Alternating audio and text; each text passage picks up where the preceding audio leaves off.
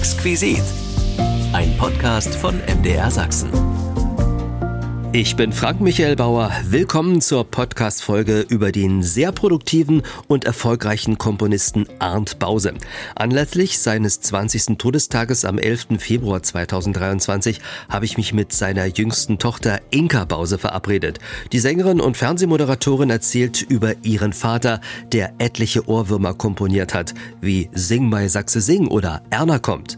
Vor dem Komponistendasein hat er übrigens einen anständigen Handwerk Handwerkerberuf erlernt. Was war er denn, Inka? Glasapparatebläser. Er hat da auch für die Uni gearbeitet in Leipzig und er ist ganz stolz darauf, dass er für ein Projekt auch mitgearbeitet hat. Er hat da medizinische Apparate geblasen und dieses Projekt wurde dann später sogar für den Nobelpreis nominiert und es war ein medizinisches Projekt und da war er ganz, ganz stolz. Obwohl sich Erfolg andeutet, sattelt er auf die Musik um, wird einer der fleißigsten DDR-Komponisten. Sogar Tochter Inka bekommt Lieder von ihm wie den Spielverderber. Eigentlich wollte er gar nichts für sie komponieren. Warum? Das erfahren Sie in diesem Podcast. Schön, dass Sie dabei sind. Arndt Bause hat eine Menge musikalische Spuren hinterlassen. Wer über 1300 Lieder geschaffen hat, müsste sehr bekannt sein. Das ist Stoff für tolle Erinnerungen, die aber vermutlich wieder mal nicht bis in die heutige Jugend reichen. Aber davon lässt sich Dirk Henze doch nicht abhalten. Er ist in Arndts und Inkas Geburtsstadt Leipzig mit dem Mikrofon unterwegs gewesen und hier ist das Ergebnis. Ich mache jetzt mal künstlich auf geheimnisvoll. Hab nur einen Nachnamen für euch. Bause. Ich denke da sofort an den Ministerpräsidenten in Thüringen, also Bausewein, Andreas. Ja, aber an sich aus der DDR irgendwas da mit Bause, hm, sagt mir erstmal nichts. Einfach richtig groß denken. Andreas Bausewein ist auch nach wie vor Oberbürgermeister von Erfurt, wird aber hin und wieder schon als Ministerpräsident gehandelt. Bause, klingelt da was? Ja. Inka Bause. Nicht schlecht. Woher kennt ihr euch? Die hat in der DDR gewohnt, meine ich, auch in Leipzig, äh, in der Straße des 18. Oktobers. Das weiß ich, weil ich das in dem Katalog gelesen habe, der LWB. Sie hat damals auch in einem LWB-Gebäude gewohnt. Plattenbau, ganz typisch halt. In so einem habe ich auch gelebt, aber das macht ja nicht automatisch berühmt. Ist die nicht Moderatorin? Ja, Inka Bause vom Fernsehen. Bause Frau. Damit ist ihr aktuelles Berufsprofil umrissen, aber Inka war in den 80ern ein noch viel größerer Star. Spielverderber war ihr Durchbruch damals. Habt ihr nicht gehört? Nein? Naja, worum wird es da gegangen sein? Ja, vielleicht, dass die Freiheit ein bisschen eingeschränkt wird und deswegen Regierung als Spielverderber angesehen wird oder sowas in die Richtung. Verblüffend, wie DDR-Jugend von jungen Menschen heute so reflektiert wird. Ständig an den Ketten zerren, immer Revolution, in jeder freien Minute Protest. Was anderes kann doch gar nicht erfolgreich gewesen sein. Ich denke, Teenie-Pop hat auch immer ganz viel mit Liebe zu tun. So erste Beziehungen. Spielverderber klingt irgendwie für mich nach einem Ex-Freund, der das Spiel verdorben hat. So. Und das gänzlich unpolitisch. Konnte man zwischen dem ganzen Aufbegehren auch mal machen. Viele Musik aus der DDR war ja schon recht gut. Mein Papa hört auch jetzt immer noch Karat und, und solche Klassiker, die Pudis.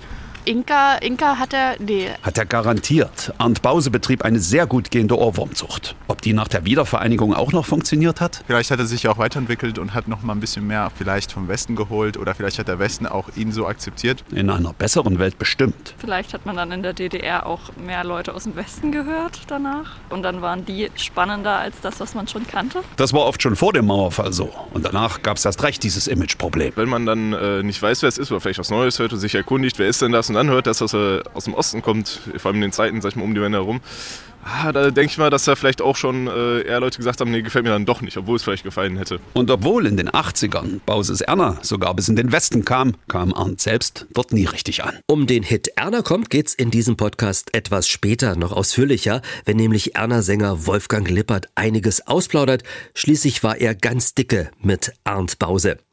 Wir machen jetzt einen Sprung zurück, ganz an den Anfang. Montag, 30. November 1936. Arndt Bause ist in Leipzig zur Welt gekommen. Er ist gerade drei Jahre alt, als der Führer des Dritten Reiches den Zweiten Weltkrieg vom Zaun bricht. Dieser wird auch für den kleinen Arndt Bause schnell bedrohlich. Tochter Inka Bause ist bei mir.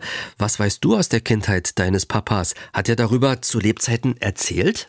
Nicht viel, war ja äh, Kriegskind Ja. und äh, ich glaube, dass er arg traumatisiert war und äh, die Eltern haben nicht viel geredet. Meine Großeltern sind auch relativ früh gestorben und dadurch, dass wir Leipzig auch früh verlassen haben, hatte ich auch nicht so einen engen Draht. Man hat die Großeltern halt immer zu den Festen gesehen, aber eben nicht regelmäßig und äh, mein Vater hat nicht viel erzählt. Er hat nur erzählt, wie glücklich er darüber war, dass seine Eltern ihm irgendwann ein Klavier gekauft haben, ein Klavier in die Familie kam und das war für ihn, glaube ich, das schönste Geschenk in seiner ganzen Kindheit. Es sollte eigentlich für alle Kinder sein, aber er war der Einzige, der damit umgehen konnte, sich da dran gesetzt hat.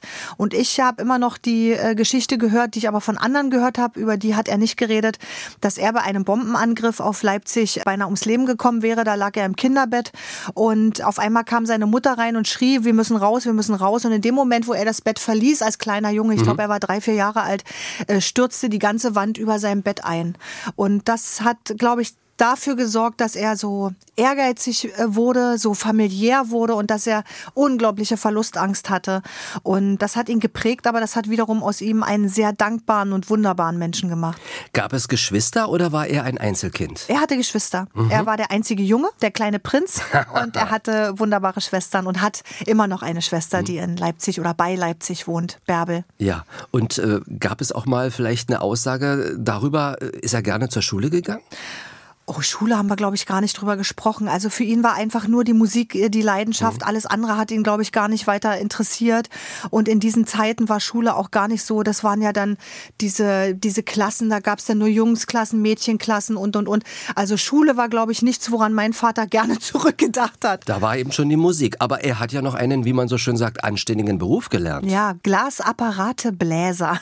Das ist ein schwieriges Wort. Er hat äh, da auch für die ähm, Uni gearbeitet in, in Leipzig und er ist ganz stolz darauf, dass er für ein Projekt auch mitgearbeitet hat, an einem Projekt. Er hat da medizinische Apparate geblasen und dieses Projekt wurde dann später äh, sogar für den Nobelpreis nominiert und es war ein medizinisches Projekt und da war er ganz, ganz stolz darauf. Er hat diesen Beruf gelernt, er hat ihn ausgeübt und äh, dann kam aber ja doch die Musik. Und äh, er hat seinen Eltern offenbart, er möchte gerne Musiker werden. Wie haben die da reagiert? Naja, sein Vater war Buchhalter, der hat natürlich nicht, äh, der war nicht glücklich und äh, seine Mutter äh, war Hausfrau. Aber letztendlich waren sie, als sie natürlich merkten, wie erfolgreich er wurde, äh, sehr, sehr stolz auf ihn. Wo hat er denn da angefangen? Was, wo hat er zuerst Musik gemacht? Er hat in einer Kapelle gespielt, wie das früher so war. Er ist über die Dörfer getingelt. Zu der Zeit hat er auch meine Mutter kennengelernt. Und er war einfach in der Woche über, hat er äh, eben ähm, äh, gearbeitet als Glas, Glasbläser und am Wochenende hat er getingelt. Also der hat äh, kaum Zeit gehabt, war immer unterwegs und, und haben natürlich, ich weiß gar nicht, ich glaube, die erste Band hieß Roxys und da war noch eine andere Band. Ich, da muss man, ich habe hier übrigens zwei Bücher mitgebracht, seine Biografie lesen, Ja, seine ja. Autobiografie, die ich noch mal ein bisschen überarbeitet habe und ein paar Jahre später noch mal veröffentlicht habe. Äh, da kann das alles, äh, erzählt er das alles wunderbar. Und die haben natürlich Ami-Mucke nachgespielt und wurden dann natürlich auch teilweise reglementiert. So geht das nicht. Und aus der Not heraus, dass sie dann auch irgendwann eigene äh, Songs spielen mussten und durften eben nicht nur immer die Beatles nachspielen und was es auch immer da gab zu der Zeit, ähm, äh, äh, hat er dann angefangen, auch selber äh, kreativ zu werden. 1962, ich habe nochmal nachgeguckt, wird zum ersten Mal ein Orchesterstück beim DDR-Rundfunk aufgenommen und dann äh, laufen sich Texter Dieter Schneider und Arndt Bause über den Weg. Weißt du, wie das geschehen ist, wo die sich kennengelernt haben? Denn sie sind ja ein unschlagbares Team geworden, das muss man ja auch sagen. Ja, die haben sich bei der Arbeit, also im Lektorat kennengelernt. Man musste ja damals immer in der DDR äh, in einem Gremium zusammensitzen und dort wurde dann befunden, ist ein Lied gut genug, eine Komposition, welcher Text könnte darauf passen, wer könnte das singen. Das ging ja alles immer wirklich sehr bürokratisch von sich. Und Dieter Schneider war damals schon ein unglaublich erfolgreicher Texter. Die hatten dann zum Anfang auch, wenn ich mich recht erinnere, so kleine Hahnkämpfe, weil Arndt war der Junge, also der Jüngere, Ja. so weit auseinander Der waren wollte sie ja erst mal nicht. was werden, Der ja? wollte was werden, der wollte an den Schneider ran. Der Schneider hatte keinen Bock, sich mit dem jungen Bause da irgendwie auseinanderzusetzen. Und dann witterte aber der Dieter Schneider die Gunst der Stunde, weil er hat diese Komposition gehört, hat gehört, was der Bause im Lektorat da von sich gibt, was der erzählt. Und irgendwie hat er, glaube ich, einen guten Instinkt gehabt und hat sich gedacht, dass die beiden ganz gut zusammenpassen. Ich glaube sogar, dass, dass Dieter äh, meinen Vater angesprochen hat äh, und ich mein Vater. Man muss dieses Buch lesen. Ja. Ich war nicht dabei, ich war damals noch nicht auf der Welt. Genau, und das habe ich nämlich gelesen und genauso war das. Er hat deinen Papa angesprochen. Ja, so rum war es nicht. Ich Ja, wollte es jetzt gar nicht ja. glauben, ob es wirklich Mhm. so rum war. Dieter lebt ja auch noch. Ja. Und äh, bei mir um die Ecke übrigens. Und ist immer noch wahnsinnig stolz und redet gerne über Arndt immer noch. Also, es war so.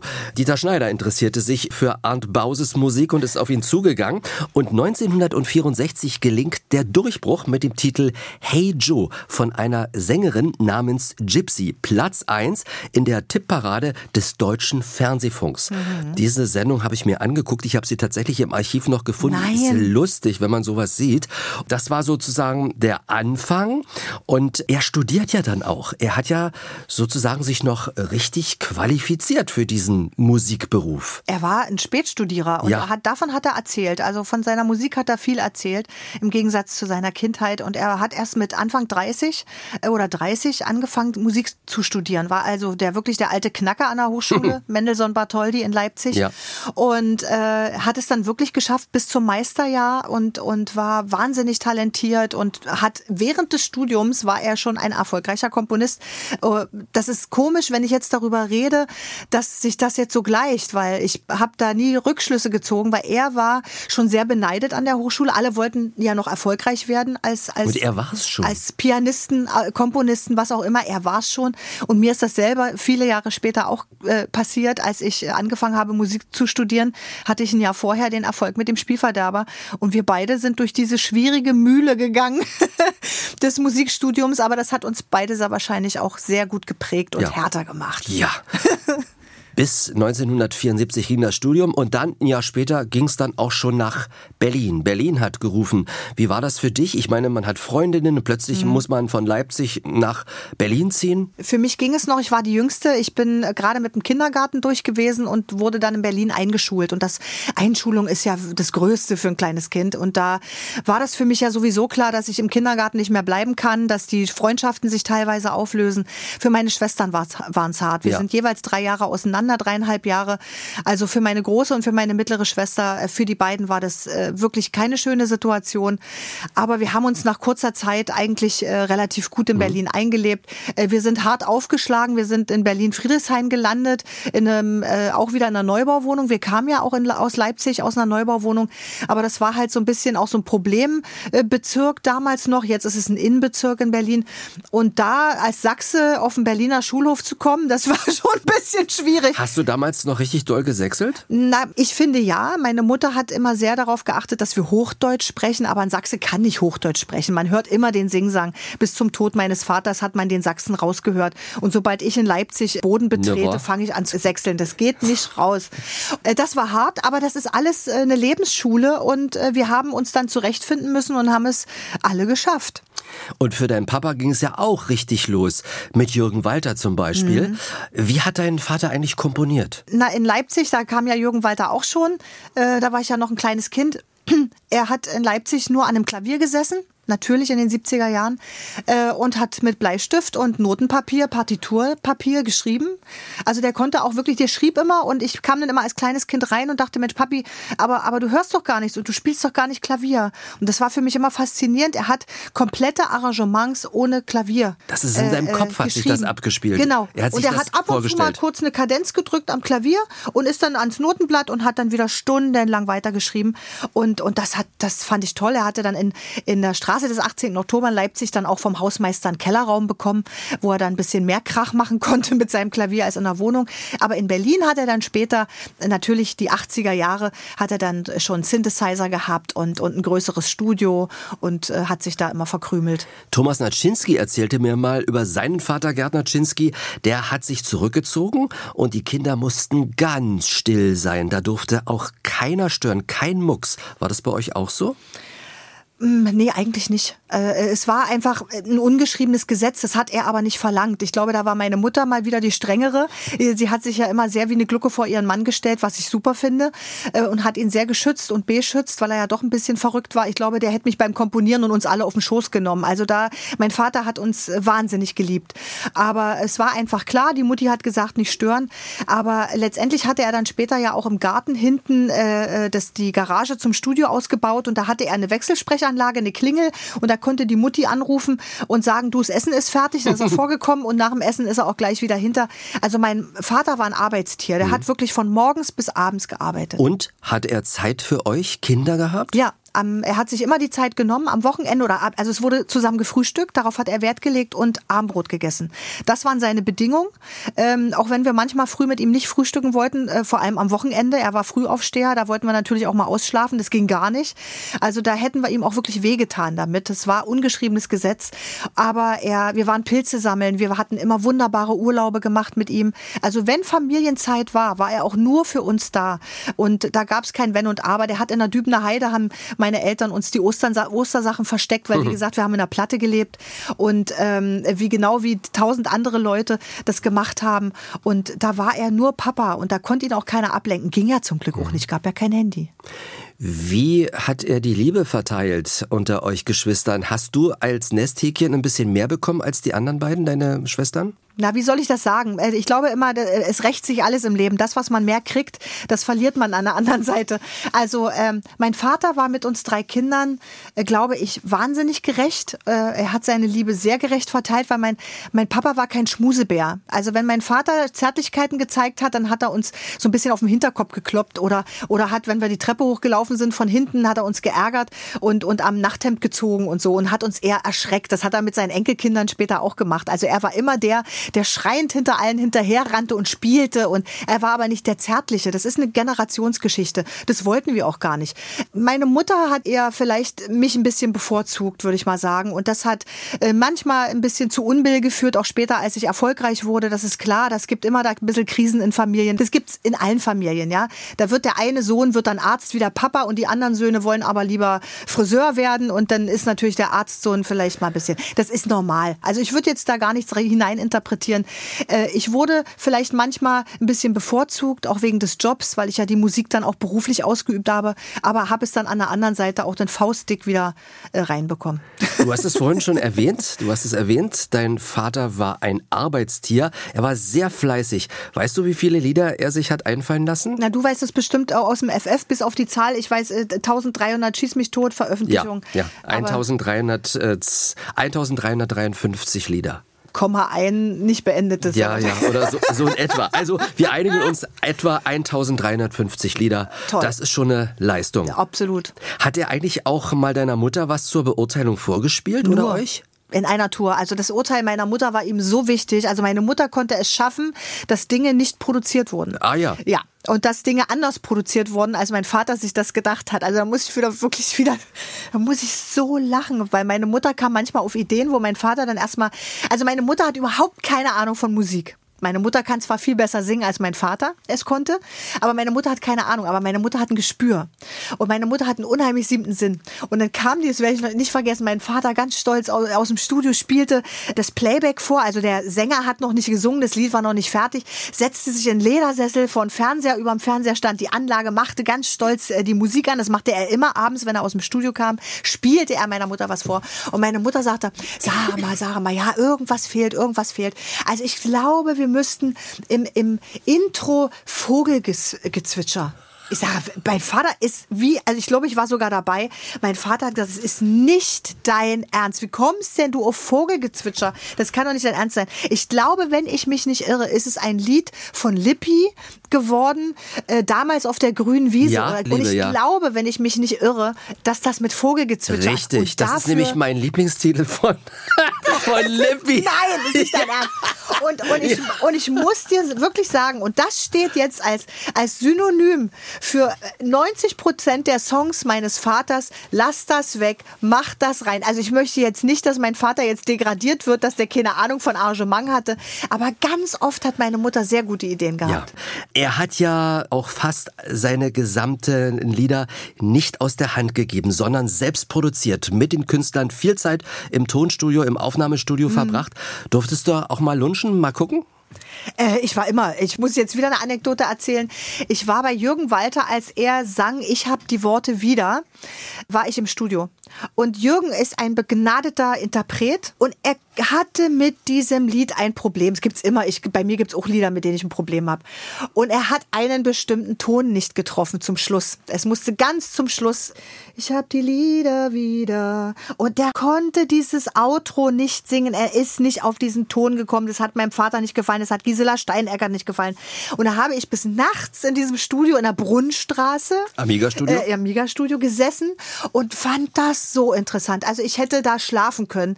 Sehr oft hat unser Vater uns nicht mitgenommen, weil er wollte einfach nicht gestört werden. Ich mache es heute genauso. Ich nehme mein Kind auch nicht mit zur Arbeit oder nahm es nicht mit zur Arbeit. Jetzt ist er ja erwachsen. Er hat das sehr gut trennen können.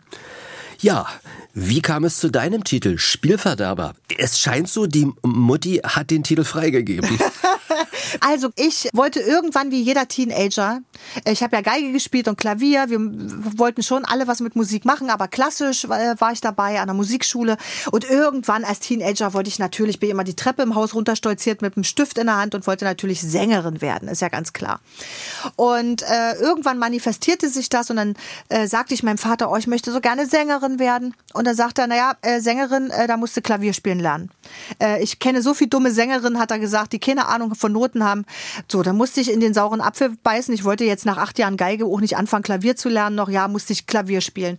Und dann stellte sich die Frage, was machst du beruflich? Ich habe keinen Bock gehabt, irgendwas zu machen. Ich wollte immer nur Musik machen. Na dann, Musik studieren. Ich hatte damals schon klassischen Gesang genommen und es gab an der Musikhochschule damals auch nur die Ausbildung zum klassischen Sänger und merkte aber, also mein Potenzial reicht da gar nicht. Also ich kann keine Opern singen. Und dann sagte meine Lehrerin, Frau Schneider, also du kannst ja Unterhaltungsmusik studieren an der Hans Eisler in Berlin. Die haben so eine Abteilung. Oh, Wahnsinn, Unterhaltungsmusik. Wunderbar, das ist was für mich. Musste ich mich auf die Aufnahmeprüfung vorbereiten. Und im Reglement stand, dass man ein bisschen Jazz singt, ein bisschen Chanson, klassische Lieder, so Schumann, also leichtes Material, aber bitte auch Pop oder Schlager oder Rock oder was auch immer. Man wollte ja sehen, was man kann. Und dann natürlich noch Tonsatz, Gehörbildung, Klavierspielen etc. pp. War wirklich eine sehr umfangreiche Prüfung. Ich habe aber in meinem Leben noch nie in ein Mikrofon gesungen und man musste zur Prüfung auch in ein Mikrofon singen. Und wer das kennt, weiß, so einfach in der Badewanne singen ist was völlig anderes, als wenn du so eine Verstärkung vom Mund hast und dann hörst du ja alles, jeden schiefen Ton, jede Nuance. Und da sagte meine Mutter, die natürlich dann immer das Zepter in der Hand hatte, die auch immer kontrolliert hat, ob ich auch wirklich genug Geige spiele und Klavier übe und hin und her, sagte, na dann fahren wir zu Papi ins Studio, wo er gerade aufnimmt und dann stellst du dich da mal an ein Mikrofon und dann übst du da mal singen. Okay, Mutti, machen wir. Und dann war ich in dem Studio und musste mir zu diesem Zeitpunkt auch noch Lieder aussuchen für die Aufnahmeprüfung. Und dann habe ich meinem Vater immer das vorgesungen und das und dann sagte der immer, ja, bei dem Lied klingst du wie Mireille Mathieu und bei dem Lied klingst du wie die, du, du machst die immer nach. Und du musst doch aber so klingen wie du. Du musst eigenwillig klingen. Ja, habe ich aber nicht. Ich habe keine Halbplaybacks. Früher gab es keine Halbplaybacks. Heute kann man sich die, die sich im Internet runterladen. So, Ende vom Lied. Ich habe Mikrofonprobe gemacht im Studio. Mein Vater sagte, guck mal, hier habe ich ein Lied. Hör dir das mal an. Ich hatte keine Sängerin, die ich nachmachen konnte. Ich hatte nur einen Text und das Halbplayback von meinem Vater. Tag später fahre ich ins Studio, übe das Lied, sing das ein. Die haben es aufgenommen heimlich. Das war der Spielverderber. Der Spielverderber war eigentlich für Kerstin Roger gedacht damals. Und ich bin schon wieder mit meiner Mutter rausgeflogen aus dem Studio Richtung Hochschule, was auch immer, zum nächsten Unterricht und merkte am Abend im Kinderzimmer, dass sich meine Eltern streiten und habe gar nicht richtig mitgekriegt, worum die sich streiten. Hab bin raus, habe mich auf die Treppe oben gesetzt und habe gelauscht im Nachthemd und habe mitgekriegt den Wortwechsel, der ungefähr so ging mein Vater, äh, ja, ist ja noch schöner, wenn ich meine Tochter singen lasse. Wie stehe ich denn dann da? Der berühmteste Komponist in der DDR und dann protegiert er sein eigenes Kind, da kann ich gleich den Laden dicht machen. Da sagte meine Mutter, wenn du ihr keine Lieder schreibst, die ist so begabt, macht es ein anderer. Möchtest du morgen, dass Murmel Fritsch oder Hartmut Schulze-Gerlach deiner Tochter Lieder schreibt? Da sagte mein Vater, nee, das möchte ich nicht. Da mache ich selber. Und dann ist es dazu gekommen, dass er zu Evelyn Matt, der Gründer des Kesselbundes, die sich ja jahrelang kannten, ist er zu Evelyn, die mich auch kannte als Kind, die ging ja alle ein und aus, spielte das Lied vor mit meiner Stimme und sagte zu ihr, ich sage dir nicht, wer es ist, du sagst mir nur, ob du es gut findest oder nicht. Und da sagte sie, das ist ja so eine junge Stimme. Wer ist denn das? Das ist grandios. Du musst mir das. Ich sage, nee, du sagst mir jetzt, kriegt die eine Sendung bei dir oder kriegt die keine Sendung? Und da sagte sie, ja, die kriegt eine Sendung. Wer ist es? Sagt er, das ist Inka. Nee, das ist deine Tochter, das kann doch nicht wahr sein. Und dann habe ich die Silvestersendung bekommen, aus dem Grund, weil in der Silvestersendung ein Sänger nach dem anderen kam und sie sagte, na, wenn die Kleine unmächtig wird auf der Bühne, dann schneiden wir sie raus. Und sie haben mich nicht rausgeschnitten und das war mein Glück. Das war dein Glück. Das führte ja nun zu einem frühen Erfolg. Wie bist du damit umgegangen? Spielerisch. Ich glaube, ich war selber so jung und ich war selber so Fan von Aber du so hast dich drüber gefreut, auf Bands. jeden Fall. Ich habe mich riesig gefreut. Also meine Mutter sagte, nach einer Jacke musste man mich festhalten, damit ich nicht auch schon auf die Bühne renne, obwohl ich noch gar nicht dran bin. Ich habe wahnsinnig gearbeitet. Es war eine unglaublich anstrengende Zeit. Also tagsüber Hochschule. Ich habe ja Musik studiert nebenbei. Bis nachts im Bong-Studio gesessen und irgendwelche Videos aufgezeichnet. Morgens früh um sechs wieder aufgestanden und zur Hochschule. Es war bis 89, bis zur Wende, war das wirklich wahnsinnig anstrengend. Staatsexamen gemacht, kurz vor der Wende. Aber es war eine unglaublich lehrreiche Zeit. Denkst du oft an deinen Papa? Jeden Tag. Jeden Tag. Ja. Hattest du eigentlich jemals einen Plan B, was anderes zu werden? Ärztin, Bäuerin oder Kassiererin. Fußballerin? Ich wollte Kassiererin in einer Kaufhalle werden. Ich habe Kassen gesammelt, ich hatte Kassen und immer wenn meine Mutter geschimpft hat, aus dir wird nichts werden, weil du so faul bist und weil du nicht übst, weil du nicht lange genug Klavier übst, habe ich gesagt, ja, wäre ich Kassiererin. Du bist keine Kassiererin geworden? Nee, aber ich würde immer noch gerne eine werden, ehrlich gesagt. Ich hätte immer noch gerne so meinen kleinen Tante Emma Laden.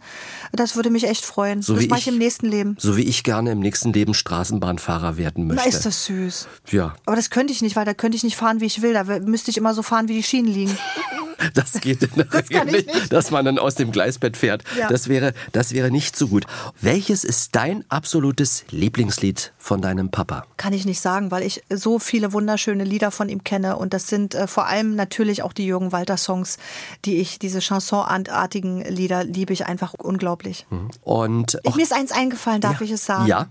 Das war das Lied zwischen meinem Mann, dem Vater meiner Tochter und mir. Das war unser erstes gemeinsames Lied, das wir so geliebt haben. Das ist von Jürgen Walter, Solange ich lebe. Und das ist einfach für mich, ja, das ist mein, mein doch, jetzt hab ich's, das ist mein Lieblingslied von meinem Papa. Inka, ich bedanke mich ganz herzlich Ist schon bei vorbei? dir. Ja, so schnell geht das. ja, so schnell geht das. Aber man kann ja nie alle Erinnerungen auf einmal auf einen Haufen legen. Dafür gibt es auch das Buch Inka Bause präsentiert auf der Tonleiter in den Schlagerhimmel. Ich bedanke mich für deine Erinnerungen an deinen Papa und äh, wünsche dir selber viel Erfolg weiterhin. Danke. Und ich bedanke mich wirklich, dass äh, mein Vater eben immer noch wahrgenommen wird und dass an ihn gedacht wird, weil das ist für mich einfach das schönste Kompliment. Danke dafür, ja. Hier ist der Exquisit-Podcast von MDR Sachsen. Diesmal zu Ehren des viel zu früh verstorbenen Komponisten Arndt Bause. Und jetzt erinnern sich drei Sänger und eine Sängerin, die von ihm jeweils ihren größten Hit bekommen haben. Wolfgang Lippert macht den Anfang. Erna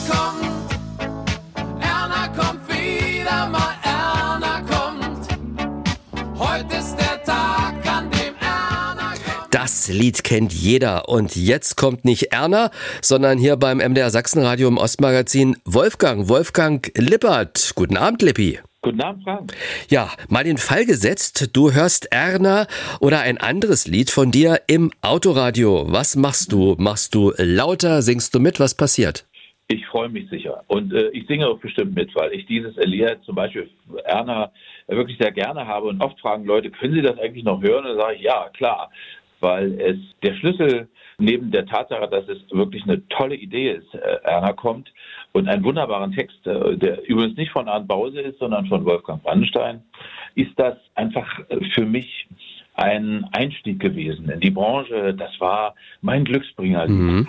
Erna kommt ist dein Markenzeichen, komponiert eben von dem Mann, dem wir den heutigen Abend hier im Ostmagazin beim Sachsenradio Ja. widmen, Arndt Bause. Ähm, wie bist du zum Lied gekommen, beziehungsweise wie ist das Lied zu dir gekommen? Das Lied ist zu mir gekommen, auch Arndt Bause ist zu mir gekommen. Das war ein großes Glück, weil alle Sänger haben sich gerissen geradezu darum, von Arndt Bause mal eine Komposition zu bekommen. Und sehr viele, sehr erfolgreiche Sänger von Frank Schöbel über Thomas Lück, Jürgen Walter, Monika Herz etc. etc. bis hin zu Tochter Inka haben ja wunderbare Lieder, also Hits von Arndt Bause geliefert bekommen. Also besser ging es ja gar nicht. Und ich war aber kurz nach meinem Studium auf einem ganz anderen Dampfer. Ich wollte so singen wie äh, Leute aus Amerika. Ich wollte singen wie El Jarreau oder wie Stevie Wonder oder sowas. Obwohl ich das wahrscheinlich nicht hinbekommen hätte. Ich wollte es erstmal. Und somit war ich gar nicht so auf diesen Schlager irgendwie getrimmt, sondern auf eine ganz andere Musikantenmusik haben wir das immer genannt. Und ich war zu dieser Zeit auch mal kurz in so einer Rockband und habe dann, wie gesagt, mit dem Musikstudium angefangen. Und irgendwann mussten wir beim Komitee für Unterhaltungskunst halbjährlich immer mal zeigen, ob wir etwas dazugelernt haben bei bestimmten Veranstaltungen. Die fanden in Jena immer statt. Und da haben wir uns natürlich alle groß, große Mühe gegeben, was Tolles von uns abzuliefern. Und da war Arndt Bause, heute würde man sowas Scout nennen, und hat sich so ein bisschen umgeguckt und sagte dann, nachdem ich meinen Vortrag da absolviert hatte, also live gesungen mit einer Band noch dazu, kam er zu mir und sagte in seinem herrlichen Sächsischen, das seiner sowieso wunderbaren Art, Horsch Mathieu, du bist ein netter Kerl, aber du hast die falschen Lieder. Wenn du willst, kannst du dich mal bei mir melden. Ich wohne in Berlin-Biesdorf, in der Otto-Nagelstraße und da kommst du mal vorbei. Und da habe ich dann lange überlegt, Mensch, naja, so ein Pause wäre schon gar nicht so schlecht und so und war denn bei ihm und dann nahm das Schicksal wirklich so seinen Lauf. Inke habe ich damals kennengelernt, er hat ja drei wunderbare Töchter. Äh, Die saßen alle Kaffee verabredet auf dem Sofa, als ich da hineinschneite in dieses schöne Haus. Und wir haben damals schon so viel gelacht miteinander. Und auch Inka war immer die, die über meinen Blödsinn auch immer so schön gelacht hat. Und so haben wir uns kennengelernt. Dann ging er irgendwann ins Musikzimmer mit mir und spielte mir sehr viele schöne Kompositionen von sich vor. Und irgendwann fing er an, auf diesem Klavier regelrecht rumzuhämmern. Und das war die Geburtsstunde von Erna Mhm. War dir klar, als du das Lied im Studio aufgenommen hast, das könnte ein Hit werden? Nein. Und er hat den Klavierdeckel zugedonnert und hat gesagt, das wird ein Hit. In Hochdeutsch hat er das gesagt. Und ich habe dann so eine Kassette bekommen äh, und habe gesagt, ja, äh, höre ich mir den nochmal an und so. Also ich war erstmal wirklich unsicher äh, mit diesem wunderbaren Lied. Und meine Freundin hat gesagt, ja, sing das, du wirst sehen, das werden die Leute lieben, das ist einfach schön. Und ich habe es ja auch geliebt dann, als es dann fertig war, als es dann entstanden war. Und interessanterweise haben, äh, haben an der Aufnahme, also an der, an die musikalischen Aufnahme, damals in einem Privatstudio in, äh, in der, am Rande von Berlin, fast ausschließlich Rockmusiker mitgespielt. Also gar nicht mal so die Musiker, die äh, Schlagersongs gespielt haben, sondern da war der Trommler von Pankow, da war der Gitarrist von Karat, da war von den Budis jemand dabei. Also alle irgendwie die Rockmusik gemacht haben, haben an Erna kommt auch mitgewirkt. Ich habe noch zwei, drei Fragen, aber vorher gönnen wir uns noch einen weiteren Titel, denn es ist ja nicht nur bei Erna kommt geblieben. Titel von Arndt Bause hast du weitere aufgenommen, zum Beispiel den hier, die übergroße Liebe. Wenn es doch so bliebe und die übergroße Liebe hat mich ganz verrückt gemacht. Lippi, nachdem du Arndt Bause kennengelernt hattest, habt ihr doch gleich gemerkt, dass die Chemie zwischen euch so richtig stimmt. Also zwischen, zwischen Arndt und, und mir äh, war das auch so, das war wirklich eine Freundschaft, ja, also zwischen der ganzen Familie. Ich bin mit Inka heute noch befreundet und auch Andred und so, also wir, wir kennen uns so viele Jahre, aber ich gehörte fast so ein bisschen mit zur Familie dann plötzlich, weil wir wirklich sehr eng zusammengerutscht sind. Dazu gehörte dann Helga Hahnemann noch, dazu noch und Angela Gensmer und so als Autoren. Und Arndt hat mir, als ich meinen ersten äh, Auftritt im Schlagerstudio hatte mit dem Lied, habe ich gesagt, was zieh ich denn an? Der sagt, oh, schon mal zu, ich habe ein paar neue Jeans aus dem Westen, die Christe. Und meine Schuhe, welche Schuhgröße hast du? Dann sage ich, naja, so 43. Ja, guck mal, passt schon. Und die waren so ein kleines bisschen kleiner. Das merkte man natürlich nach einer halben Stunde, aber ich habe durchgehalten und hatte natürlich ganz schicke Schuhe an. Wahnsinn. Und die Klamotten. Ja, und so ging das immer weiter. Also äh, wir, wir haben so unendlich viel zusammen gemacht und so viel gearbeitet und auch so viel schöne Musik äh, gemacht und äh, auch sehr viel schöne Musik für Kinder. Es gibt ja, es gibt eine CD, die wir damals zusammen, also eine Platte war das ja damals noch, mit Helga Hahnemann zusammen gemacht haben, Geschichten aus Dingsbumshausen. Da hat Arndt die Musik geschrieben. Das war so wunderschöne Musik für Kinder, die man, also die wirklich zeitlos ist. Also das hätte man Arndt vielleicht gar nicht so zugetraut. Und das war eben auch verrückt, dass dieser Mann so unendlich viele Seiten hatte und so uneitel mit sich selber war und so ungeheuer fleißig. Ja, ein Fleißmensch war er in jedem Fall gewesen. Das haben wir ja heute Abend schon ein paar Mal gehört. Inge hat Ja. das ja auch immer wieder erzählt. Hast du viel Post eigentlich auch bekommen, sozusagen als Reaktion auf den Titel Erna aus der kleinen äh, DDR? Äh, So nach dem Motto, haben Sie Mut, nennen Sie Ihre weiblichen Nachkömmlinge Erna? Ich habe natürlich ganz viel Post bekommen. Damals schrieb man ja sowieso ganz viel Mhm. an die Künstler. Und für die Qualität des Liedes spricht ja im Endeffekt irgendwo auch, dass dieses Lied über die Grenze gegangen ist und ein Westkollege hat den Titel nochmal aufgenommen. Das war auch ganz interessant. Also wir hatten ja alle den, äh, den, groß, den großen Wunsch, mal irgendwie im Westen aufzutreten. Und da gab es ein Angebot für Wolfgang Lippert, also für mich noch von einem gewissen Jack White, der also sehr, sehr erfolgreich schon im Westen produzierte, dass er mit mir diesen selbigen Titel nochmal für den Westen aufnehmen möchte.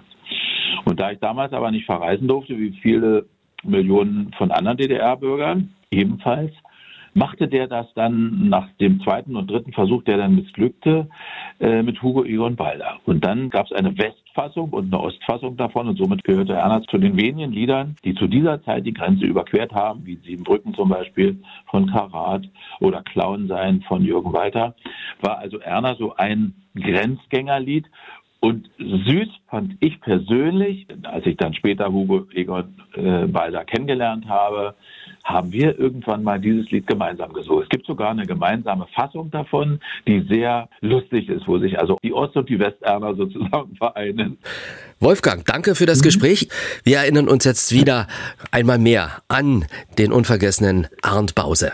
Frank, ich danke dir schön. Grüß bitte deine Hörer, oder das kann ich auch selber machen. Ja. Also liebe Grüße und viel Spaß.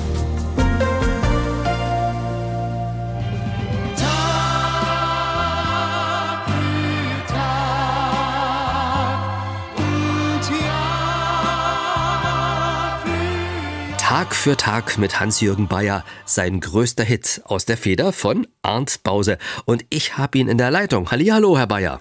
Hallo, ich freue mich, Herr Bauer, und grüße alle Hörer. Ja, wie geht's Ihnen? Mir geht's sehr gut, Dankeschön. Das hören wir doch gerne. Ja, wie geht es Ihnen, wenn Sie Ihren Titel mal wieder hören, Tag für Tag? Ja, das ist mein Start, das ist mein Lied, sagen wir so. Ich bin damit gekommen ne, und über Nacht im Schlagerstudio wurde ich äh, bekannt. Dann war der Interpretenwettbewerb in äh, damaligen Karl-Marx-Stadt. Ich wurde Sieger, da kriegte gleich ein Titelblatt auf der FF dabei damals. Dann Einladung für die Nominierung für das Festival in Sopot in Polen, wo ich auch einen Preis bekam und dann kamen internationale Wettbewerbe. Also ich bin dem Arndt Bause unwahrscheinlich dankbar für dieses Lied. Mhm. Wie sind Sie denn an dieses Lied gekommen? Haben Sie einen Anruf bekommen? Ich hätte hier mal was. Hat er angerufen? Wie ist das gelaufen? Ich hatte ja ursprünglich eine ganz andere Karriere, weil ich ja vorher bei Klaus Renft war und dann später noch Rockjazz machen wollte mit der Birkholz-Formation und wir hatten dann eine Nummer eins mit dem Lied Wer bloß ist heute groß. Gerolf Panach schrieb den Text und wir wurden über Nacht verboten und konnten nicht mehr miteinander spielen. Und ich hatte aber an der Musikhochschule in Leipzig Felix Mendelssohn Bartholdy studiert und Arndt Bause tat das auch. Und auf der, ja, wirklich auf der Treppe der Hochschule begegneten wir uns und dann stellte er sich vor mich hin und sagte, du bist also der Bayer. Für dich schreib ich ein Lied. Ich rufe dich an, ich wohne in der Nähe vom Bayerischen Bahnhof und dann kommst du mal zu mir und dann sehen wir zu, wie wir weiterkommen. so ungefähr war das. Arndt hatte ein wunderbares Sächsisch und er spielte mir dieses Lied Tag für Tag vor. Und äh, als ich dann später im Studio stand, da war ich mir nicht bewusst dessen, dass das mal so ein Riesenhit wird. Wir hatten ja gleich eine Single-Produktion in der Brunnenstraße. Im äh, Amiga-Studio? Da war auf der Rückseite, dass die Erde davon bebt. Und das sagt, wenn Tag für Tag nicht wird, dann ist es der. Dann ist es, dass die Erde davon bebt. Aber es war Tag für Tag und ich sing's heute noch. Also das ist meine Erkennungsmelodie. Hm? Aber Sie haben es ja schon angesprochen. Sie haben ja ursprünglich eine ganz andere Art Musik gemacht. Und Ja. die hatte so viel mit, äh, ich sag's mal dieses böse Wort, mit schnulzigem Schlager gar nichts zu tun gehabt. Äh, waren Sie da ein bisschen skeptisch, dass Sie gedacht haben, hm, das soll ich singen? Ja, nun muss man ja noch hinzufügen, dass ich ja Tom Mahler war als Leipziger und eigentlich die klassische Musik immer noch Indus hatte, insbesondere die von Johann Sebastian Bach. Äh, Ich wollte einfach immer nur gute Musik machen. Man sagt mal so, es musste gut sein. Und äh, was der Bause geschrieben hat, das war einfach gut, aber ich hatte natürlich im Herzen immer noch Rockmusik. Ich versuchte mich bei öffentlichen Veranstaltungen mit Tom Jones, She's a Lady und so weiter, aber das wollten die Leute von mir nicht mehr wissen. Die wollten liebe Lieder haben und äh, das war schon okay. Ich war dann doch sehr glücklich. Das sind unsere Erinnerungen, in dem Fall die von Hans-Jürgen Bayer an Arndt Bause. Ich bedanke mich, wünsche Ihnen alles Gute. Sie haben ja schon eingangs gesagt, Ihnen geht's gut, so soll es bleiben. Ja, ich danke Ihnen ganz herzlich. Wünsche ich natürlich allen Hörern Gesundheit und Frieden. Und jetzt kommen die Erinnerungen an Komponist Arndt Bause von einer Frau ins Spiel. Also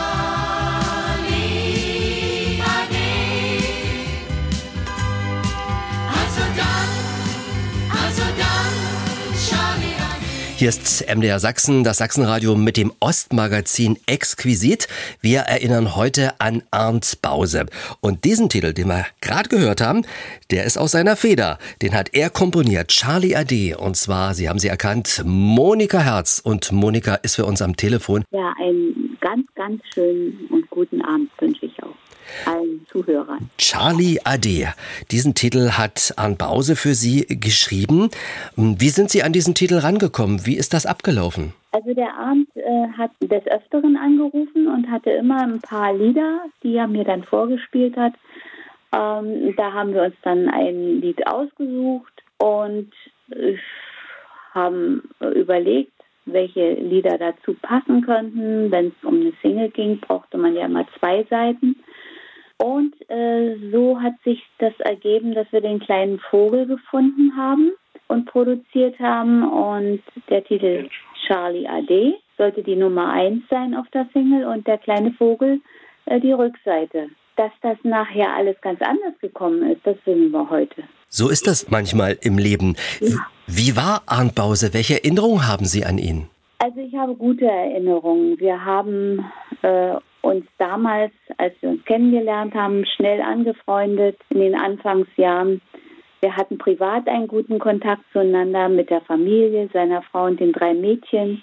Die kleinste war Enka und Tante Moni hat gern auch mal Kinderbücher vorgelesen und Spiele gespielt. Ja, und arbeitsmäßig, der Arndt hatte ja eine sehr gute Ausbildung, hat Klavier, Komposition studiert in Leipzig, wo er damals auch wohnte. Er war sehr fleißig, so aus meiner Erfahrung, war in seiner Arbeit sehr zielstrebig, sehr ehrgeizig. Da gab es wenige Zufälle. Er wusste immer genau, was er wollte. Das Wesentliche war, dass Arndt Bause nicht nur Melodien gefunden hat, er war in allen Fällen auch Produzent seiner Lieder. Das hat ihm in der DDR im Rundfunk und bei der Schallplatte ziemliche Vorteile verschafft. Dadurch, dass er Produzent war, war er natürlich dann auch bei Ihnen immer zugegen und konnte noch den einen oder anderen Tipp geben oder hat gesagt, mach das noch mal so oder? Also wir haben sehr, sehr gut und, und gerne miteinander gearbeitet. Das habe ich, habe ich wirklich nur schöne Erinnerungen dran. Arndt Bause hat ja unheimlich viele Titel komponiert und produziert, das wissen wir ja. Und ist vielleicht auch ein Titel dabei, wo Sie so im Nachhinein sagen, na, den hätte ich aber auch gerne gesungen. Nein, wüsste ich jetzt nicht. Es gab eine kleine Geschichte zu dem kleinen Vogel. Also da wäre jetzt mein, meine Antwort vielleicht eine andere gewesen. Er kam und brachte drei, vier Lieder und dabei war der kleine Vogel. Der hieß damals noch nicht so. Aber ich hörte dieses Lied und war davon überzeugt, dass das das richtige Lied für mich ist und das möchte ich gern singen. Und da habe ich das dem Arndt gesagt und er sagte, Mensch, gerade dieses hatte ich eigentlich für Thomas Lück gedacht. Dann bat ich ihn, das nochmal zu überdenken und Gott sei Dank hat er das gemacht und das Ergebnis kennen wir ja heute. Ja. Der kleine Vogel. Einer Ihrer größten Erfolge. Aber damals hieß es ja noch nicht kleiner Vogel. Wissen Sie noch, wie es damals hieß? Nee, da gab es nur, also ein Demo mit Gesang von Arndt Bause und seinem Klavier dazu. Er hat ja mal sehr hart in die Tasten gehauen und schön laut gesungen, so sächsisch-englisch kombiniert. Das war schon sehr lustig. Wissen, was wir jetzt machen? Dann spielen wir jetzt den kleinen Vogel. mit Monika Herz, ihrer Erinnerung an Arndt Bause. Ich bedanke mich. Ja, danke auch. Und er sang, er sang jede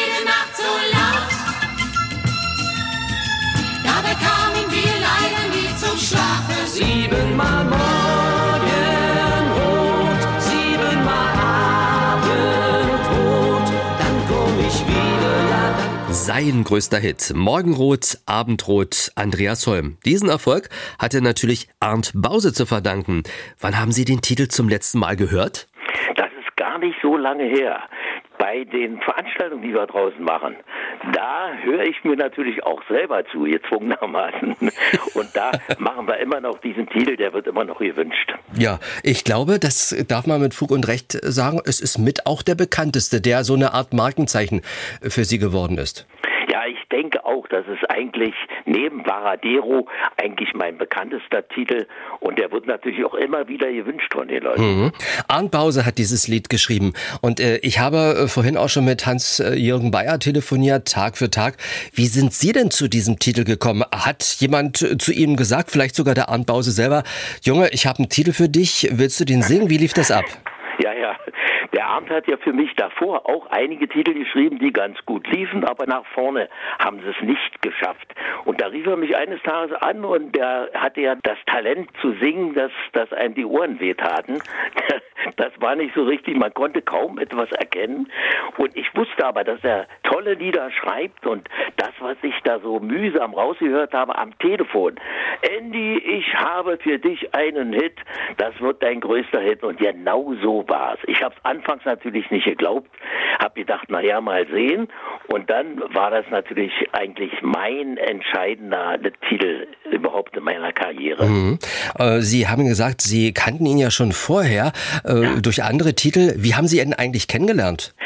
Ich muss ehrlich sagen, das weiß ich gar nicht mehr so ganz genau. Er hat ja in Leipzig gewohnt Mhm. und da habe ich ihn schon kennengelernt. Da hat er mich mal angerufen, aber wie das genau war und hat mir da Lieder vorgespielt und da haben wir auch einige Titel gemacht. Zum Beispiel Ab heute bin ich solo. Wie war äh, Arndt Bause? Wie haben Sie den in Erinnerung? Also der Arndt war im Grunde genommen ein fantastischer Typ und er war ja immer ein bisschen aufgeregt. Er hat mir zum Beispiel, äh, wenn ich daran denke, als ich Varadero, den äh, bei einmal im Jahr war das der Siegertitel, den ich selbst komponiert habe und der Arndt Bause, den habe ich gebeten dafür, das Arrangement zu schreiben. Und im Nachhinein hat er zu mir gesagt, hätte ich nicht so ein schönes Arrangement geschrieben, dann wäre mein Titel irgendwie von, von irgendjemandem vorne auf Platz 1 gelandet und nicht du mit deinem Varadero. ja. So war er, ja. Ja, also, oh, er hat mir übrigens äh, einen, einen wunderschönen Titel auch geschrieben, Wo bist du, heißt der. Der war in dieser Einmal im Jahr Sendung, war der auf Platz 2 in, äh, ich glaube 75 war das. Also auch eine fantastische Sache. Helfen Sie mir auf die Sprünge. Einmal im Jahr, das war im DDR-Fernsehen. Und das war sozusagen die besten äh, Hits des Jahres. Muss man sich das so vorstellen? Ja, ganz genau so war es. Die Mhm. besten Hits des Jahres. Mhm. Und ähm, Arndt Bause, äh, es konnte also auch ein Kumpeltyp sein. Konnten Sie ihm übrigens auch sagen, nee, das Lied gefällt mir nicht so? Ja, ich denke schon. Also es war ja immer so, dass mir alle Titel, die mir Arndt vorgestellt hat, haben mir wirklich gefallen. Er war ja so ein Typ, er konnte ja jedem ein Lied auf den Leib schreiben. Ja. Ich bedanke mich bei Andreas Holm. Alles Gute. Ja, allen den Hörern auch nochmal schöne Grüße. Vielen Dank. Das war unser Podcast gewidmet Komponist Arndt Bause. Ich bin Frank Michael Bauer. Vielen Dank für Ihr Interesse. Welches Thema, welche Menschen würden Sie einmal interessieren? Schreiben Sie einfach eine Mail an exquisit.mdr.de. In einer Woche erwartet Sie eine neue Exquisit-Ausgabe. Exquisit, ein Podcast von MDR Sachsen.